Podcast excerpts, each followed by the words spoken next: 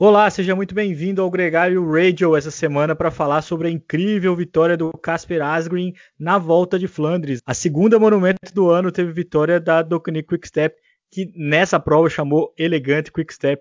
Aliás, eles venceram oito das últimas 16 edições dessa prova. Flandres é a terra dos lobos. Nesse programa a gente também fala sobre a participação dos favoritos nessa prova. O Mathieu Van Der Poel ficou em segundo, Peter Sagan, Van Aert, Alaphilippe, o pódio do Greg Van Avermaet, tudo isso e também a vitória da Annemiek van Vleuten, que volta a vencer esse monumento depois de 10 anos. Ela venceu em 2011. Tem também a vitória do Dylan Van Barle, a Ineos que vence clássicas, a vitória do Alejandro Valverde no GP Endurai e as polêmicas desclassificações ridículas da UCI. Para conversar comigo, Leandro Bittar, sempre ele, Nicolas Sessler. Nicolas, muito bem-vindo. De onde você fala hoje, Nicolas? Fala, capitão. Fala, galera. É, aqui falando hoje da Espanha, né? Tô em casa, normal. Já não tô no meio da estrada, estamos de volta à normalidade. Normal mais ou menos, né? Porque você também foi andar de mountain bike essa semana, você competiu no seu terreno antigo, no seu terreno natal. É, essa semana foi diferente, cara. Uma aventura surgiu. Bom, quem escuta o Gregário Cycling sabe que, que eu adoro é, mountain bike, né? Tá na, tá na, no sangue desde sempre. E então surgiu uma oportunidade aqui através do pessoal da, da Scott, um antigo parceiro, e junto da, da Global Six eu competi algumas provas de mountain bike e fui participar então da Volta Catalunha, a Volcat de mountain bike, ali com, com as feras da modalidade, Hans Becken, Thiago Ferreira, Alban Lacata, é, Tony Longo, enfim, a lista de participantes ali eram só as feras ali mesmo do mountain bike maratona. E eu fui lá dar um me aventurar, comprar uns terrenos por, pela Catalunha ali, perto de Barcelona, e mandar bala, mandar bala. Gostei bastante, me diverti muito, andei bem, super treino, saí lá da última posição e consegui, terminei 32 segundo no geral, fiquei bem feliz. Que bom, Nico, que bom te ver feliz, que bom te ver competindo. Mas o nosso programa fala sobre as competições de estrada. Hoje a gente teve um monumento à volta de Flandres. E eu estava lembrando de uma coisa, Nicolas. Quando eu comecei o Classicômodo dois anos atrás, o Macron, que é o primeiro-ministro lá da França, falou uma vez do Tour de France que os caras frustravam o impossível. E eu achei essa frase muito marcante, você frustrar o impossível. Hoje eu lembrei do Macron, porque o Casper Asgreen venceu a volta de Flandres, frustrando o impossível. Ninguém em sã consciência era capaz de imaginar que ele ia poder bater o Mathieu Van Der Poel no, no sprint, Nicolas.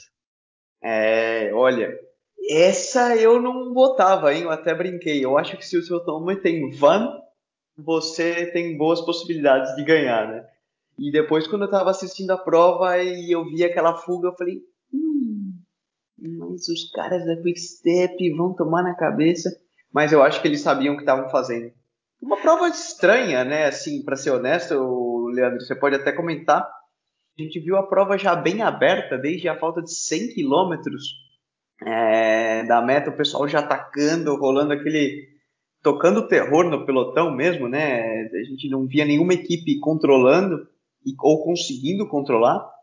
E eu percebi que a Quickstep já desde cedo estava tentando dinamitar a prova e justamente tirar, eu acho, o Otto Van Aert e o Vanderpool, que eram claramente mais fortes, é, isolar eles e colocar ali sob pressão. E tentar usar justamente a, a força numérica que eles tinham na sua vantagem. Tá aí, deu certo. Se você pensar bem, você vai lembrar de quando o Lefebvre falou que era possível taticamente vencer esses dois monstros, que são o Wout van Aert e o Mathieu Van Der Poel. E uma coisa que me chamou a atenção é que desde o começo da prova parecia claro que o Casper marcava o Mathieu Van Der Poel. E o Alaphilippe tentou algumas vezes, tentou a sorte dele em alguns momentos. Inclusive, ele sobra do grupo principal no ataque do Casper Asgreen, que o Wout van Aert e o Mathieu Van Der Poel acompanham o dinamarquês, mas o Alaphilippe não tinha ficha para ganhar desses monstros. Na verdade, o Casper tinha, ele que tinha ganhado a E3 na, na, durante a semana, arriscou um sprint e foi muito surpreendente. Ninguém podia imaginar. Todo mundo achou que ali ele ia repetir o segundo lugar de 2019, que não era possível bater. isso torna toda a história mais bonita, né, Nicolas? A gente nunca, a gente tende a, sempre a torcer pelo menos provável, né? E a prova, eu concordo com você, foi uma prova diferente. A gente viu desde o começo que o Mathieu Van Der Poel e o Casper Asgreen eram os caras mais fortes. Os outros pareciam que estava faltando ali uma fagulha para fazer a diferença. O Peter Sagan, por exemplo, chegou na 15ª posição, mas em todas as subidas, tanto no Quaramont quanto no Koppenberg, ele sempre terminava afogado, ele sempre terminava um pouco a, atrás dos principais nomes, depois recuperava. Foi assim também com o Wout van Aert, que na última fez cobrinha, Nicolas. Eu não imaginava ver esse cara, o cara que sprinta reto fazendo cobrinha na subida de paralelepípedo. Rapaz, você não foi subir essas subidas ainda não, né? Aí depois você vai pensar duas vezes. Qualquer um que tenha subido uma dessas subidas, aposto que põe a mão no fogo para falar: olha, eu não falo nada desses caras fazendo cobrinha. Não, na melhor hipótese eu subo fazendo cobrinha, o mais provável eu subi empurrando mesmo. Mas, mas o fato é que o, o Votuanato, ele tava na briga, né? Ele tava com os três, tava ali entre ele, o Casper Asgreen e o Mathieu Van Der Poel, mas ele não, ele estourou, ele explodiu, ele não conseguiu disputar. Ah, inclusive foi batido no sprint do grupeto pelo Sepp Van Mark um top 5 bem imponente, né? Com o Casper Asgreen, o Mathieu Van Der Poel, o Greg Van Avermaet, o campeão olímpico, fechando o pódio. Depois o Jasper Stuyven, que foi o, o campeão da Milão São Remo, em quarto. E o Sepp Van Mark vencendo o grupeto perseguidor, batendo na quinta posição. O Wout van Aert foi só o sexto. Uma prova que marcou também um bom papel da Doconic Quickstep nessas clássicas de abril, nessa primeira quinzena de clássicas. A gente não vai ter a Paris-Roubaix, é uma pena pelo segundo ano consecutivo agora em abril. Quando a gente voltar a falar das grandes clássicas, a gente já vai estar nas Ardenas. Tem a Flash Wallonne, que é quase que um quintal do Juliana Lafilippe. Mas com o que ele tem andado aqui, eu não sei se ele volta a ganhar lá não. Hum, aquela história, né? Ultimamente não ponho minha mão no fogo por nada e por ninguém. Mas é, concordo com você de certa forma. Você pode pôr a mão no fogo, Nicolas, pela Anemic Van Vluten, cara, porque essa não tem jeito. Ah, essa sim. Ganhou no meio essa da semana. E ganhou nesse domingo também a Volta a Flandres. Ela não ganhava lá desde 2011, voltou a vencer. Uma vitória muito bonita, uma vitória escapada, sozinha, né? Cruzou a linha de chegada sozinha. Completou o pódio com ela a Lisa Brennauer e a Grace Brown, que tinha vencido a Depan é, semanas atrás. É, uma coincidência é a vitória dela no meio de semana foi a primeira da Movistar. A vitória dela nesse domingo foi a terceira, porque entre essas duas vitórias a gente teve o sucesso, o reencontro da vitória do veterano Alejandro Valverde no GP Endurain. Uma vitória muito bonita para ele também, já aí, já acima dos 40 anos e andando no mais alto nível. Não surpreende ninguém, mas é bom ver o cara voltar a vencer, né? A última vitória dele tinha sido com a camisa de campeão mundial lá na Vuelta em 2019. Ah, total, total. Teve muita gente cornetando, né? El Bala is back, o Bala tá de volta. Aí o próprio Movistar falou e ele não, Bala não tá de volta, ele nunca, ele nunca saiu. e é muito legal ver, ver esse cara correndo. Ele aqui na Espanha tem uma, tem uma paixão e pela maneira como ele corre, né? Ele é muito agressivo. O Alejandro Valverde está com grande apetite nessa, nesse começo de temporada tentando as vitórias, a gente viu isso na Catalunha, né? E não deixou na mão do Soler e dos outros caras que não estão conseguindo manter a Movistar no mesmo nível de antes. A chance agora, nessa segunda-feira, começa a volta ao País Basco. O Henrique Mas vai estar tá lá também, o Movistar vai estar tá também com o seu grande time, mas o buraco vai ser muito mais embaixo. A prova tem uma grande expectativa, Nicolas, porque tem um ótimo time da Ineos, que vai ser liderado pelo Adam Yates de novo, e vai ter o um embate entre o Tadej Pogacar e o Primus Roglic. Vai ser um pega para capar daqueles. Vai ser, vai ser. Né? Eu, eu que o diga, né? Uma prova que eu tenho boas lembranças, gosto muito. Eu imagino que, dada a situação da Movistar, que está sob muita pressão na Espanha e crítica por vir de uma temporada praticamente sem vitórias e vinha de resultados muito ruins, eu acredito que o Valverde vai estar tá numa boa disputa. E País Basco sempre traz os melhores, os melhores escaladores. Então, é um bom switch, né, para gente que estava assistindo clássicas puro e duro, pessoal grande aí, 75, 80 quilos. Você vai para o País Basco, só a galera peso médio do pelotão entre 55 e 60 quilos. Vai alegrar a nossa semana, com certeza, é um grande evento. Só aproveitando que a gente está falando já da agenda da semana, na quarta tem a Shell de Priest, né? Que você pode pronunciar o nome da maneira mais correta. Skelde. Skelde Priest? É, um pouco de cultura inútil. Schelde é o tipo Rio Pinheiros, é, que cruza toda a Bélgica. Ele faz uma grande parte e vai até o norte, até desembocar no mar. E Preis é prêmio, então seria o grande prêmio do Schelde. Você Olha, poderia fazer uma conotação, o grande prêmio da Marginal Pinheiros. É, seria essa brincadeira. Mas o aí rachão, um pouco de né? cultura inútil pra galera que tá. É o rachão do milhão. É, não, vale a brincadeira, mas essa prova ia ter a participação do brasileiro Vitor Zuco. Ela tá incerta. Quem deu essa informação foi o Junimba, que tá lá em Flandres acompanhando a prova em loco pelo Bike Beleza. Ele disse que o Vitor talvez não participe, temendo a evolução da Covid para se preservar, para evitar maior contato. É também é uma prova que não, eu, não, eu não. Do que eu conheço do Vitor, não faz muito o perfil dele, tá? Porque Scalda é muito plano, vento cruzado, e o Vitor é um rodador, um pouco puncher, mas não sei. Tomara que ele possa largar. Nicolas, duas coisas que vale a pena mencionar sobre a volta de Flandres, bem rapidamente.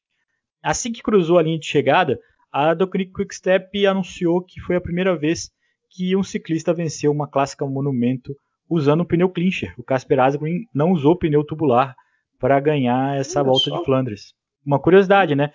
Eles tinham sido a primeira equipe que eu vi é, usando pneu clincher no contrarrelógio, ganhando prova de contrarrelógio com Tony Martin lá atrás, muitos anos atrás, e agora encararam essa competição também com esse tipo de pneu. Muito interessante. Eles que eram muito tradicionalistas também, né? Eu é. lembro até quando eu morava lá, um, um amigo que trabalhava com eles, ele era o chefe do, do warehouse deles, me levou para mostrar onde eles guardavam os tubulares para envelhecer como se fossem vinhos antigos, sabe? Tem todo um esquema que eles usavam é, para o tubular ficar mais macio e mais resistente a furos. Era algo bem interessante. Gregário Radio dessa semana trazendo muita cultura útil e inútil. É, e é uma cultura inútil que a gente pode acrescentar nesse programa e que a gente passou batido é que a do Vlaanderen foi vencida por um ciclista da Ineos que corre com bicicleta sem freio a disco, é a única equipe do World Tour que corre sem freio a disco. Consequentemente, pela raridade de eventos de clássica que eles ganham, pode ter sido até mesmo a última vez que a gente viu um cara ganhar uma clássica com freio é, handbrake. O Dylan Van Barley, que é um cara que, que é um baita de um gregário na Ineos, mas tem esse histórico classicista. Ele veio da F com esse selo, né, de um cara de clássicas, ganhou uma prova de uma forma muito bonita também durante essa semana. Vamos falar aqui uma corneta à parte que o cara usa a mesma bicicleta que o Nicolas Sessler, né? Então, ah, tá... isso é, faz muita diferença. Só te põe como referência, né, Nicolas? Estou esperando uma vitória sua 30k escapado também aí, uma hora ou outra. Já que você usa a é. mesma bicicleta dele e a mesma bicicleta do Egan Bernal, é, não espero de você. É o mínimo, é o mínimo que eu posso fazer, né? Também cultura, mas muito menos interessante. Nessa volta a Flandres a gente tem uma desclassificação pela primeira vez de um ciclista que jogou uma garrafinha fora do lugar certo. O veterano Michael Char, o cara que competiu BMC, CCC, nas grandes equipes, já tem um histórico grande, é, jogou a garrafinha e a cena dele, é, vendo a bobagem que ele fez e já lamentando que, que a punição que ele ia tomar assim que ele fez esse gesto, é, é uma das cenas mais é, desanimadoras que eu já vi. Fiquei muito frustrado, porque essa é uma regra da UCI que tenta dar segurança ao pelotão, né, para evitar que, a, que as garrafinhas sejam jogadas durante o trajeto e também ecológicas, né, para evitar que as garrafinhas sejam jogadas em lugares onde elas não sejam coletadas pelo público. Essa não, ele jogou quase que na mão da pessoa e pagou um preço altíssimo por isso. É, polêmico, né, cara? Eu fiquei bem impressionado, até pelo local que ele jogou. Era bem justamente assim, uma saída da curva, tinha público torcendo, e você vê justamente que ele jogou pro lado, assim, meio que jogando para para o pessoal pegar, né? Porque, meu, é uma, um negócio muito legal você receber uma garrafinha é, de um ciclista profissional, passa, você tá ali torcendo, né? E cai uma garrafinha no teu pé. Então eu, eu achei que o CI pegou um pouco pesado nesse caso, mas por um outro lado, eu entendo a posição, é o exemplo, entendeu? Não pode, não pode. Ponto. A gente viu tanto o Casper Asgreen quanto o Mathieu Van Der Poel jogando as garrafinhas nos quilômetros finais ali, e a primeira reação foi tipo, vão pagar um preço por isso também. mas eles fizeram isso num trecho que era permitido. A real é que eu não consigo entender o motivo disso. Sabe assim, uma, uma garrafinha que é jogada de baixo para cima, não é uma garrafinha que roda o pelotão inteiro ou que vai parar no meio do mato.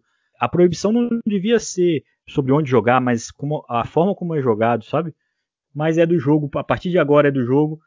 Nicolas, um grande abraço para você. A gente se encontra no próximo domingo. Um abraço para você que também ouviu a gente até o final. A gente se encontra no próximo domingo para falar mais sobre o ciclismo mundial. Enquanto isso, acompanhe a gente no Gregário Cycling, no nosso Instagram. A gente tem conteúdo todo dia, todo dia informações legais sobre o mundo da bicicleta para você. Um grande abraço e até lá. Valeu, um grande abraço e até semana que vem.